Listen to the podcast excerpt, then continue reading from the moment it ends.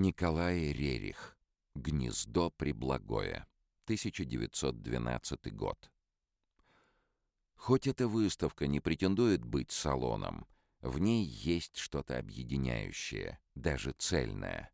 Красиво уживаются рядом произведения художников, взаимно считающих себя очень далекими друг от друга. Отмечал в газете «Критик», одним из первых посетивший постоянную выставку современного искусства в бюро Добычиной. Несколько работ для этой экспозиции представил Николай Рерих, художник, изучавший историю Древней Руси и входивший в объединение «Мир искусства».